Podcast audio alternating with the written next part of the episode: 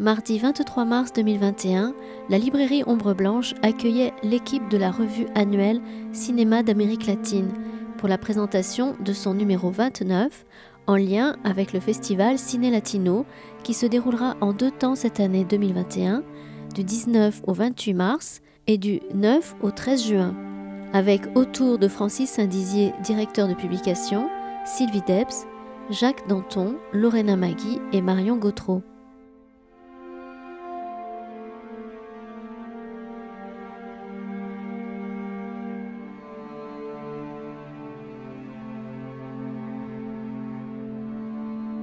Bonjour à tous, nous sommes là cet après-midi à quelques-uns que je vous présenterai pour vous parler du dernier numéro de la revue des cinémas d'Amérique latine qui vient de sortir ces jours-ci, le numéro 29, ce qui veut dire que ça fait 29 ans que ça dure. Et euh, ce numéro est euh, consacré particulièrement aux rencontres de cette année, puisque nous avons fait une série de coups de projecteur sur euh, le programme de cette année. Programme qui est un peu particulier puisqu'il est double. Il y a une partie virtuelle en vidéo à cause du Covid, qui a lieu maintenant au mois de mars, et puis une autre partie qui aura probablement lieu en direct, en, live comme on dit en français, au mois de juin, le deuxième week-end de juin. Voilà, donc on est dans un exercice un peu particulier au niveau de la, du, du ciné latino, au niveau du cinéma, festival de cinéma lui-même, puisque c'est un festival de cinéma qui est l'inverse d'un festival de cinéma. D'habitude, le festival de cinéma, c'est fait pour montrer les films en salle et pour favoriser le passage des films en circuit commercial. Et là, on est obligé de faire des choses en virtuel sur euh, euh, les chaînes de télé, sur Internet, sur euh, voilà. Mais c'est mieux que rien, puisque ça permet de passer des films, de voir les films, et ça a permis de construire un numéro de la revue sur le programme de cette année. Cet après-midi, nous sommes quelques-uns. Moi, je suis Francis Dizier, je suis officiellement le directeur de publication de la revue. Puis euh, il y a euh, à ma droite Sylvie Debs, qui a participé à beaucoup d'articles, notamment autour des articles brésiliens, mais dont le métier est aussi de faire de la recherche en cinéma, hein, puisqu'elle est, euh, comment on dit maintenant, professeur honoraire. Voilà, maître de conférence honoraire à l'Université de Strasbourg, spécialisée dans le cinéma brésilien. Bonjour Sylvie. Bonjour à côté d'elle Jacques Danton, qui est lui euh, le personnage clé de cette revue puisque c'est le secrétaire de rédaction. voilà, c'est lui qui s'occupe. C'est lui qui s'occupe de tous les ennuis que l'on a dans les endroits de les, réceptions, les traductions, le respect des normes. À côté de moi, de l'autre côté, Lorena Magui, qui est aussi secrétaire de rédaction et qui en plus construit le graphisme et l'imagerie de la revue. Bonjour. Et enfin, en face de moi, Marion Gautreau, professeure, maître de conférence des universités. Par honoraire, elle travaille, elle bosse tous les jours, malgré le confinement. Elle est spécialiste essentiellement du Mexique, mais elle connaît d'autres choses en Amérique latine que le Mexique. Elle est là aussi pour parler du cinéma mexicain. Bonjour. Bien, comment vous présentez la revue? Donc, 29e numéro. On essaye de faire à chaque année un numéro un peu théorique, sur les cinémas d'Amérique latine en donnant essentiellement la parole à des latino-américains qui sont euh, à la fois comédiens, réalisateurs, mais aussi euh, critiques de cinéma, théoriciens du cinéma, historiens du cinéma d'Amérique latine, de façon à ce qu'il euh, y ait une trace qui reste de cette initiative qui s'appelle Ciné Latino, et surtout qu'il y ait la parole donnée à des théoriciens du cinéma à des historiens, à des critiques latino-américains qui n'ont pas beaucoup la parole en Europe. On dit toujours que le cinéma est euh, centré sur Hollywood. Le cinéma d'arrêt d'essai, il est centré sur la France. Donc donner la parole aux autres, c'est toujours un peu compliqué. Nous, on essaye de faire cet exercice chaque année, de donner la parole à nos euh, amis et correspondants d'Amérique latine. Donc, euh, je ne vais pas vous faire le, descriptif complet de la revue cette année, mais sachez que on a profité aussi de ce numéro pour parler de quatre réalisateurs, auteurs, etc., qui sont décédés cette année et qui étaient venus à Toulouse à de nombreuses reprises, que vous connaissez tous. Donc, c'est Enrique Colina, le cubain, Paul Leduc, le mexicain, Fernando Solanas, l'argentin, et aussi José Maria Riva, qui euh, nous a beaucoup aidé à construire cette passerelle entre la France et l'Amérique latine. Voilà, vous verrez dans la revue, vous trouverez des hommages à ces trois-là, et notamment des témoignages de leur venue à Toulouse, puisqu'ils sont venus tous euh, assez régulièrement. Enrique Colina est venu pendant 20 ans de fil, mais Paul Le Duc est venu trois ou quatre fois, et nous leur rendons hommage, donc euh, c'est une année un peu nécrologique, mais ça vous avez l'habitude, puisque le Covid fait que José Maria Riba, par, exemple, avait certes une maladie grave, mais c'est le Covid qui l'a achevé. Alors, je passe la parole à qui? À Lorena, peut-être, qui a une vision complète, puisqu'elle a fait la mise en page de cela. Lorena, à toi. Voilà, cette année, euh, comme chaque année, c'est un vrai régal de faire la, mise en page de cette revue. Le sommaire, le contenu est divisé en trois grandes dossier, on va dire. Une première partie, mes collègues vont parler tout à l'heure, sur deux acteurs, un réalisateur et une euh, vidéo-artiste, Laura Huertas Millán. Et après, il y a toute la partie humour que Marion va développer plus parce que c'est en relation à la programmation. Et puis, la dernière partie, ils nous ont quittés, donc euh, que Francis vient d'en parler. Bon, la revue, c'est dommage que vous ne pouvez pas la voir, mais vous pouvez l'acheter, vous pouvez la, la, commander. Elle est profondément illustrée, elle est en bilingue, c'est-à-dire que tout article qui nous arrive et qui est sélectionné en, en espagnol, on le traduit en français. S'il est en portugais, on le traduit en français et vice-versa. S'il est en français, on le traduit plutôt en espagnol. Voilà. Pour moi, euh, c'est un plaisir de faire cette revue. C'est très compliqué. Les auteurs sont des auteurs, euh, euh, ils ne sont pas rémunérés. Donc, donc du coup, on, doit vraiment choisir. voilà, ça, c'est les comités. On se réunit plusieurs fois, on débat. Comme toute revue sérieuse. Puis à la fin, on a cette belle exemplaire cette année, numéro 29. L'année prochaine, on va, on va mettre les bouchées doubles parce que ce sera les 30 et en présentiel. Voilà, je vais passer la parole maintenant à Sylvie. Merci. Alors, euh, je vais peut-être rentrer un peu plus dans le, dans le détail de cette euh, revue. Comme l'a dit euh, Lorena, donc, il y a trois parties et la première partie présente donc des biographies. Alors, je vais peut-être vous parler, puisque le Brésil, c'est plutôt mon domaine, hein, même si je m'intéresse aussi aux autres cinémas d'Amérique latine. Il y a un très bel article qui raconte euh, la trajectoire d'un acteur noir brésilien, Antonio Pitanga, qui vient donc de Salvador de Bahia. Et euh, c'est très intéressant donc de, voir maintenant, parce qu'il est toujours vivant, hein, de voir tout ce parcours, puisqu'il a commencé effectivement un moment d'effervescence, qui s'est trouvé justement à Bahia avec des gens euh, connus comme Glauber Rocha, mais aussi des chanteurs comme Caetano Veloso, euh, Maria Bethania, des actrices comme Elena Ignès. Et toutes ces personnes se sont retrouvées dans les années 50, notamment à l'université de Salvador et à l'école de théâtre, puisque tout a commencé par le théâtre. Il y avait vraiment un lieu d'effervescence. Et puis, euh, comme euh, Antonio Pitanga était rentré, effectivement, avait suivi les cours de théâtre, il a commencé à faire des, pièces euh, essentiellement. Et puis, il s'est retrouvé au début, tout au début du cinéma nouveau, puisqu'il a été, entre autres, un acteur de Baravento, de Glauber Rocha, et puis aussi du Pagado de Promesas, qui avait gagné effectivement la Palme d'Or à Cannes en 1962. Donc c'est deux films qui ont vraiment lancé sa carrière et qui en ont fait quelqu'un effectivement euh, qui représente ce démarrage du cinéma nouveau. Et puis il a continué, donc après il est allé à, Rio, il a été invité par d'autres réalisateurs, et puis il continue jusqu'à nos jours. Bien sûr, après il a aussi participé à des films pour euh, la télévision et dernièrement, donc, il s'est remis au théâtre et il continue à faire euh, du cinéma. Et sa fille, qui est actrice aussi, Camila Pitanga, a réalisé un très beau documentaire sur lui en 2017 avec euh, Beto Brand. Donc, vous saurez tout sur Antonio Pitanga en lisant cette revue. Je continue peut-être. Euh, l'article est de qui, Sylvie? Toi, tu euh, l'as traduit, mais qui c'est qui a écrit l'article? C'est Noël Dos Santos Carvalho, qui est euh, universitaire et donc spécialiste de, cinéma et en particulier de la question noire au Brésil. Euh, donc, je continue peut-être aussi pour donner un autre exemple du focus sur euh, l'humour. Par exemple, oui. Bon, bien sûr. Alors, c'est, on n'a peut-être pas repris euh, la tendance actuelle où tout le monde tombe plutôt dans la morosité, puisqu'on a décidé de consacrer ce numéro à l'humour, l'ironie, la parodie, la comédie et d'autres facéties dans les cinémas d'Amérique latine. Et alors, bien sûr, euh, au Brésil, il y a un genre particulier, une comédie populaire qu'on appelle les chanchadas.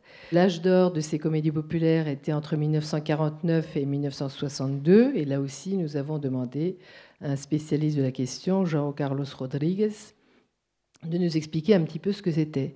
Donc ces comédies populaires en fait sont essentiellement produites à Rio de Janeiro avec deux maisons de production, donc la Cinedia et l'Atlantida. Et en fait, au départ, c'était simplement, je pourrais dire, enfin, des comédies musicales, c'était presque comme des numéros de radio de chanteurs très connus qui étaient simplement filmés. C'est-à-dire que l'humour se trouvait effectivement euh, dans les dialogues, dans les chansons, et pas du tout dans des sketchs euh, visuels.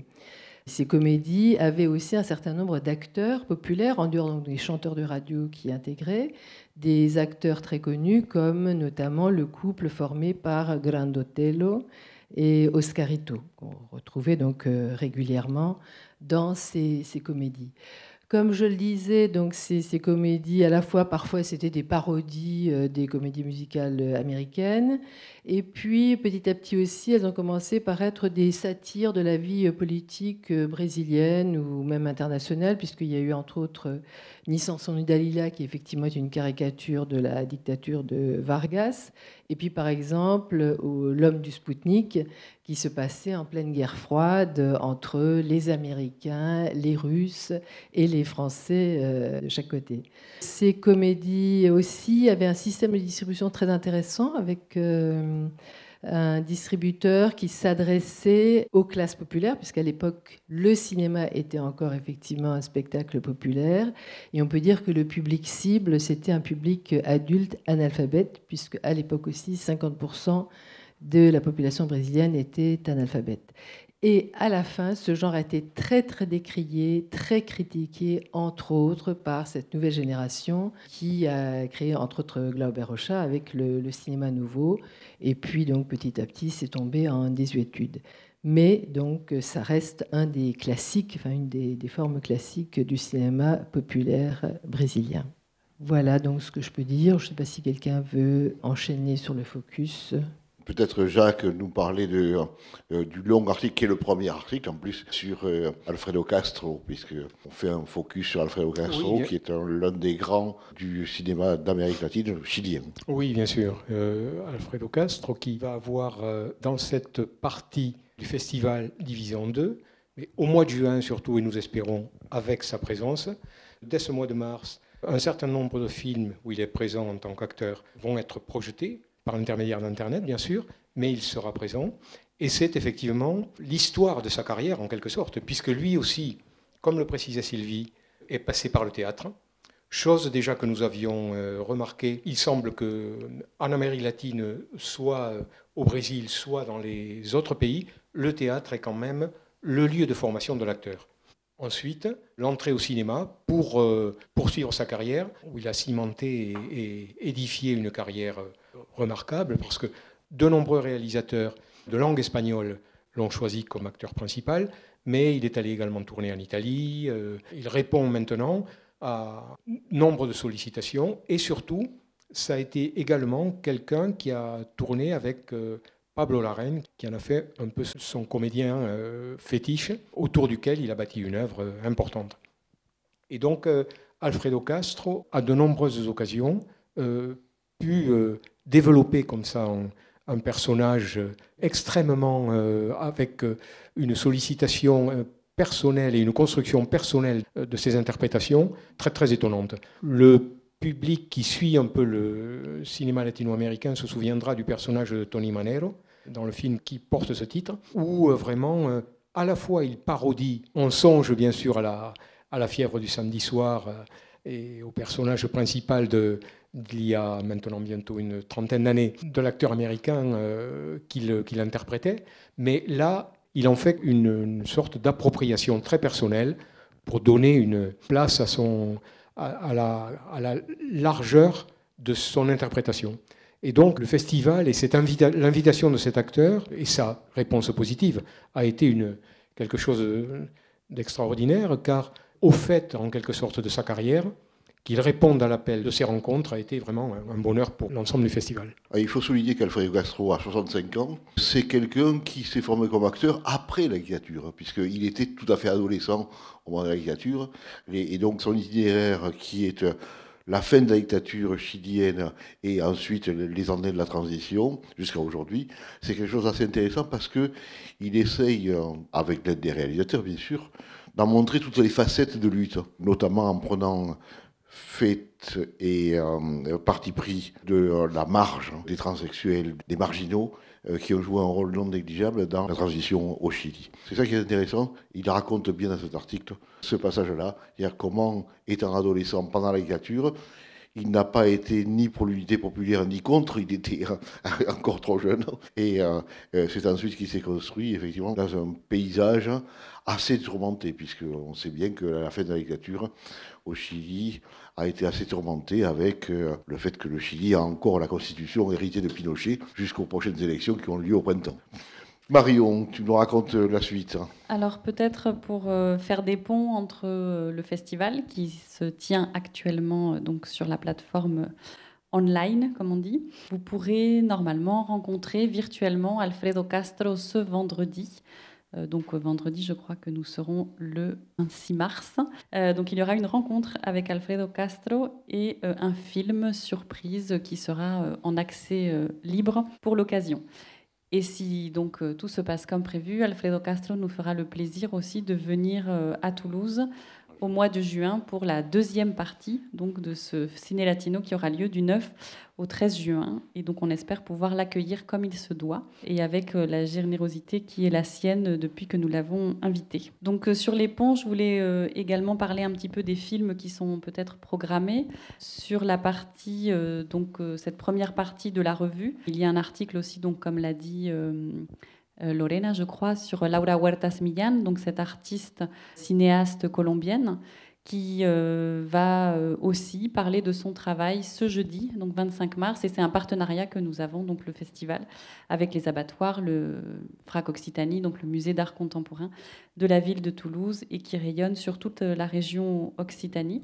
Donc ce sera l'occasion, euh, voilà, si vous l'écoutez ce jeudi, si vous regardez les propositions artistiques qu'elle nous fait, lire l'article, ce sera l'occasion donc de prolonger cet échange avec elle. C'est un entretien avec Amanda Rueda, qui est une collègue de l'université Jean Jaurès et euh, également membre du comité de rédaction de la revue, qui va aussi animer cette rencontre donc avec Laura Huertas Millán ce jeudi. Tous les articles sur la section euh, humour, on va dire, sont donc autant de prolongements à cette section qui, dans le focus de la revue, s'appelle Le goût du rire, dont on a bien besoin euh, en ce moment. Et donc, nous vous invitons tous à regarder ces films et ensuite donc à aller euh, voilà chercher un petit peu plus loin sur euh, ce que peut être l'amour l'amour l'amour aussi et l'humour au cinéma latino dans le cinéma euh, latino-américain et enfin sur la dernière partie de la revue donc les hommages les cinéastes qui ont été cités par Francis Saint-Dizier et puis également José María Riva, donc ce grand passeur de cinéma hispanique avec un S en France. Euh, vous allez retrouver euh, dans le focus du festival des films, soit de ces personnages. Donc il y aura la programmation de Latino Bar de Paul Le Duc et Los Bolos de Enrique Colina ou euh, un film hommage à Fernando Selanas, qui est donc Testimonios en la partida de Bebe Camin, qui est un documentaire plutôt sur le réalisateur et non pas un film du réalisateur. Donc voilà, comme vous voyez, tous les ans, on s'efforce avec cette revue de faire des ponts et plus que des ponts, des prolongements, de vous permettre de vivre ce cinéma après le festival à travers euh, l'écrit, et puis euh, aussi peut-être d'approfondir les connaissances que, en tant que spectateur, on peut avoir sur différents réalisateurs, acteurs ou différents mouvements du cinéma euh, latino-américain.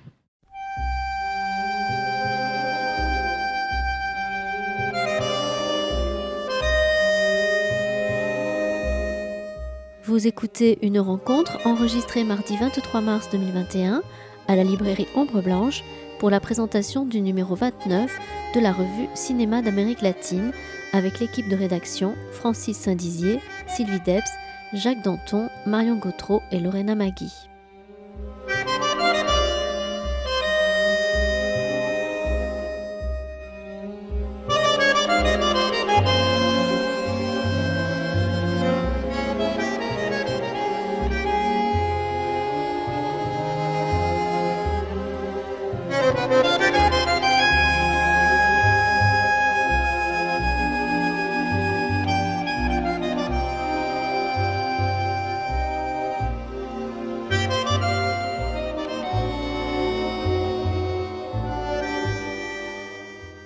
De dire euh, tout à l'heure que ça nous tient au cœur de faire une revue papier, donc pas en ligne, pas sur les écrans. Vous pouvez la voir, c'est un objet, elle est imprimée sur papier. Du coup, on l'a l'objet. C'est pas c'est pas simplement dans votre écran. Voilà, je voulais rajouter. Lorena, tu fais bien de le souligner. Ça me permet de dire que euh, grâce au soutien de la région Occitanie, on peut faire une édition papier puisque vous savez bien que les revues, c'est difficile à vendre et que la plupart des gens font maintenant des revues uniquement en ligne. Nous, on tient à garder la partie papier et la région Occitanie nous aide à le faire en euh, achetant une page de pub de la revue qui nous permet de payer l'imprimeur. Merci à la région Occitanie et on espère que après les élections de ce mois de juin, ça continuera. Et puisqu'on est en train de parler de papier et que nous sommes dans une librairie, je voudrais aussi en profiter pour parler d'une section de la revue qu'on n'a pas encore signalée, ce sont les notes de lecture. Et donc il est question effectivement généralement de livres qui sont parus dans tous les pays d'Amérique latine, y compris en France, et qui parlent de, cinéma. Cette année, nous avons euh, plusieurs livres parus au Brésil. Un premier sur la trajectoire de la critique du cinéma au Brésil, donc qui n'a jamais été faite jusque-là. Et c'est tout à fait, c'est une lacune hein, qui existait, euh, qui raconte comment est né petit à petit, à travers les ciné-clubs, les journaux, puis les universités, etc., la critique. Également un livre sur les femmes réalisatrices depuis les années 30 jusqu'à récemment. Alors si on a l'habitude de connaître maintenant un certain nombre de femmes réalisatrices comme Lily Café, Maria Gusso Ramos, etc., on a peut-être oublié que dès les années 30, il y avait d'autres femmes qui parfois étaient à la fois réalisatrices, actrices, productrices, comme Carmen Santos par exemple. Et puis euh, en France, il y a une très très belle biographie, vraiment passionnante, intéressante, ça se lit comme un roman de Patricio Guzman, dont on connaît aussi la magnifique euh, filmographie. Ça s'appelle Patricio Guzman, une histoire chilienne, le cinéma au cœur du monde, écrit par euh, Julien Joly, qui est absolument extraordinaire, puisque à la fois on suit le parcours du cinéaste dans les différents pays, depuis le Chili, l'Espagne, Cuba, la France, etc. Et c'est chaque fois mis en parallèle avec les éléments euh, politiques et, puis toutes les, les, doutes, les interrogations sur l'histoire. Également une traduction d'un texte très très important de Glauber Rocha qui s'appelle Révision critique du cinéma brésilien qu'il avait euh, publié encore assez jeune, euh, la même année où il avait fait Le Dieu noir et les diables blancs. Et on se rend compte effectivement que là aussi, ce texte, c'est un texte fondateur à la fois pour le cinéma brésilien et pour la critique, puisque pour la première fois, on a pu reprendre, enfin balayer euh, les quelques grands cinéastes comme Umberto Mauro par exemple, et puis ça fonde aussi toute la théorie du cinéma nouveau. Voilà, donc ça c'est les, les saignes de, livres. Alors, quoi dire de plus sur la revue? Eh bien, euh, On fait, euh, comme toujours, des promotions sur la revue de cette année et sur le numéro 28, puisque vous pouvez acquérir en même temps le numéro 28 et 29, celui de l'an dernier et celui de cette année, pour un prix euh, qui casse la baraque, comme on Oui, oui tout à fait. Oui, d'autant plus que ce numéro 28, malheur à lui, était prévu, imprimé avec autant de soins. Et attention que le numéro 29, mais patatras, dix jours avant, confinement complet, tout fermé, impossible de pouvoir même déposer dans un lieu, comme une librairie, ce numéro 28 qui avait été fait avec euh, amour, comme tous les numéros, et qui proposait vraiment un sommaire euh, royal, disons-le.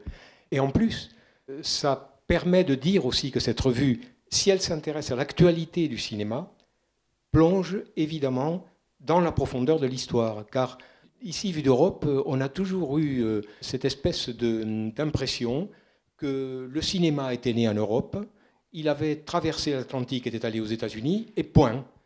L'Amérique latine, tout ça. Or, il se trouve qu'on a commencé à tourner des films, bien entendu, dans tous ces pays, au moment où nous tournions les tout premiers films, ici, en France et en Europe, de la même façon. Donc, il y a eu une histoire du cinéma. Et ce qui est très intéressant, c'est que la revue, comme disait Marion, qui fait des ponts, établit des ponts en permanence entre l'histoire de ces périodes-là et l'actualité. Et notamment dans le numéro 28, ce qui était particulièrement intéressant, il y avait aussi une thématique qui s'appelait Cinéma témoin du temps présent. Et là-dedans, les deux premiers articles d'ouverture du numéro 28 sont de formidables rappels à des événements que nous avons connus récemment aussi ici en France. Qu'on se rappelle le mouvement des Gilets jaunes, qu'on se rappelle ce que ça a suscité sur la possibilité d'interdiction de l'image ou de la diffusion de certaines images dans les manifestations, et justement un article nous venant du Chili de Marie-Josée Bello. D'ailleurs, je rappelle que c'est elle qui, euh, qui fait l'entretien, le magnifique entretien avec Alfredo Castro, euh, nous rappelle qu'au Chili, en automne 19, bien sûr, il y a eu toute une série de manifestations contre la vie chère, mais également les problèmes d'accès à l'université, d'autres problèmes aussi, bien sûr. Et hum, comment, en fait, un certain régime des images a aussi donné la réplique aux images officielles, ne montrant, comme toujours, que la violence des manifestants, la façon dont se, sont, dont se comportaient en fait les gens dans la rue. Or, il se trouve que désormais, les téléphones portables parlant, les collectifs de cinéastes indépendants ou des collectifs euh, féministes ont pu mettre aussi en jeu et proposer des choses qu'en fait, habituellement, les images ne rendent pas compte.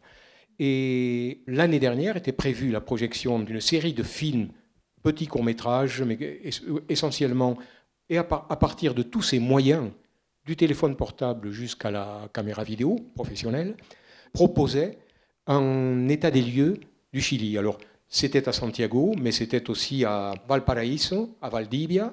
Donc tout le pays avait vu naître dans cette période-là un cinéma action, un cinéma de révolte en quelque sorte, qui servait cette cause, ce qui a donné lieu d'ailleurs dans tout le processus de révision ou de, nouvelle constitution, d'édification de, cette nouvelle constitution, de témoignages vraiment très forts.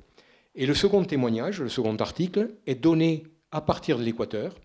Alors là, plutôt s'engageant vers la, vers la voie théorique, on dira, à partir d'un travail entre un professeur, Miguel Ángel Boaben, et les élèves des départements de, de l'école d'art de Guayaquil, en même temps que l'école de, de lettres et philosophie. Il a pensé théoriser d'abord les documents qui étaient nés de ces prises de parole et de ces prises d'image. À partir de là, il a essayé d'établir un discours et une aventure sur ces images-là, et il nous en donne le compte rendu. Et il se trouve que lui aussi proposait l'année dernière, dans ce qui aurait pu donner lieu au festival, il proposait un film qui s'intitulait Fragmentos por venir, qui malheureusement n'a pas pu être projeté euh, à cause du lockout. C'est fort dommage, mais je pense qu'on doit pouvoir le voir soit sur le site de l'université, j'encourage les lecteurs à, essayer de le trouver, de même que Chile Desperto, je pense que Marie-Josée Bello, qui s'était chargée aussi de cette collection, si on peut dire, de, collecter cet ensemble de documents, euh, peut le donner à voir, je pense, sur soit YouTube, soit euh, une possibilité de, disons, un hébergement euh, de ces documents. Mais j'espère aussi que nous pourrons, de toute façon, dans tous les cas, lui demander, puisque elle viendrait, semble-t-il, au mois de juin aussi. Semble-t-il. Voilà si elle peut voyager comme tout le monde, hein, elle sera là au mois de juin. Euh, Jacques vous a fait comme ça euh, la promotion de la vente des deux revues. Hein. donc euh, si vous achetez les deux, c'est à peu près pour le prix d'un. Voilà, si, nous si vous achetez les deux, elles sont vendues, les deux réunies au prix de 20 euros, mais à 10 euros le numéro. Sinon, le numéro à parution du numéro 29 est au prix de 15 euros. Et le prix, de, le prix du numéro 28 seul est au prix, lui, de 20 euros.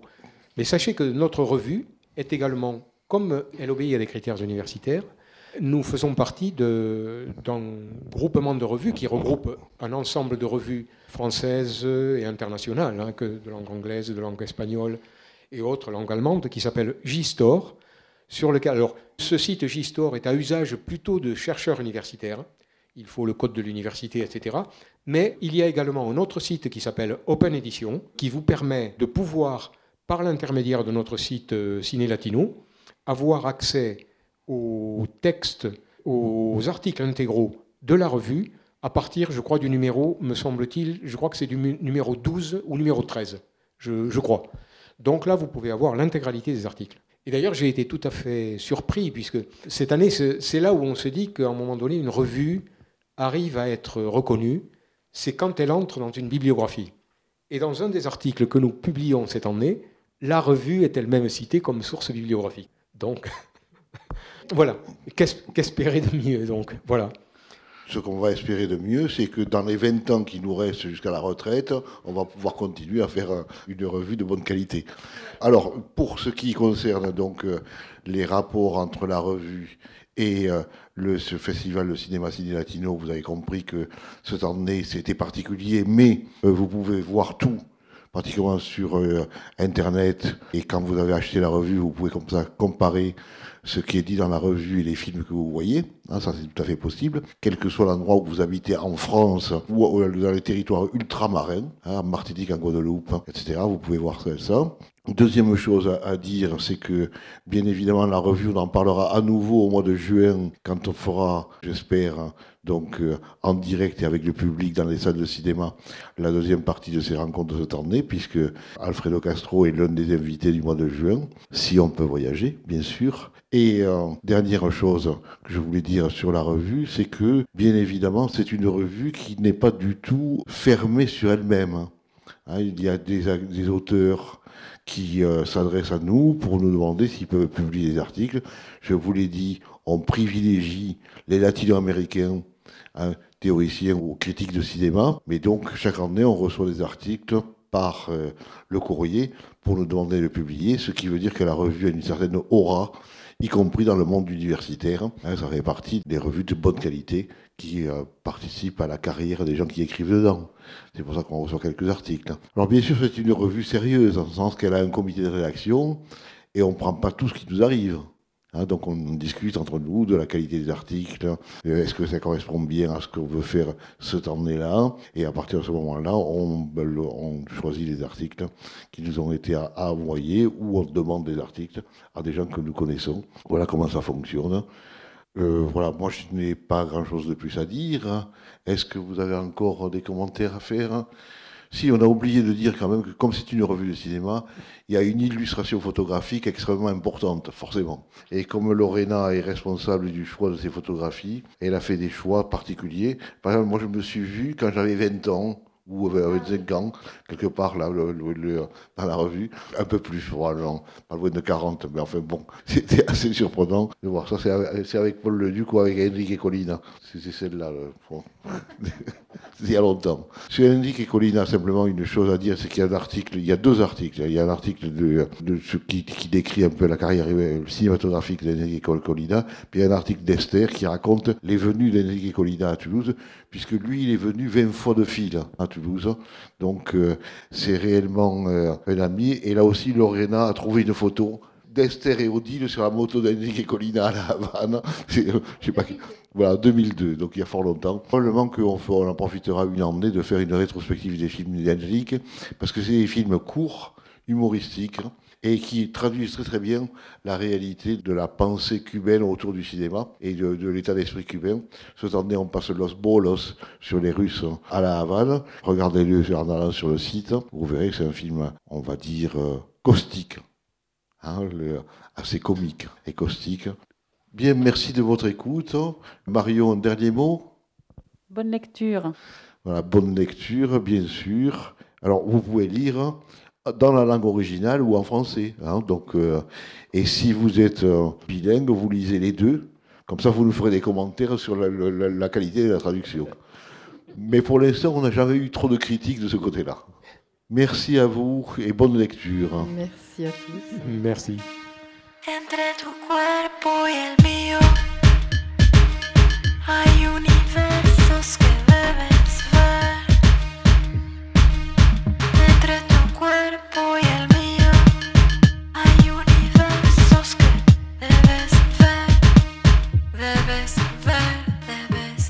Vous venez d'écouter Francis Saint-Dizier et l'équipe de rédaction de Cinéma d'Amérique latine pour la présentation du numéro 29 de la revue en lien avec la 33e édition du festival Ciné Latino, dont la partie en visio se déroule du 19 au 28 mars 2021, avant de retrouver la seconde partie du festival en salle du 9 au 13 juin prochain. Il s'agissait d'une rencontre enregistrée à la librairie Ombre Blanche mardi 23 mars dernier Réalisation et mise en onde, Radio Radio.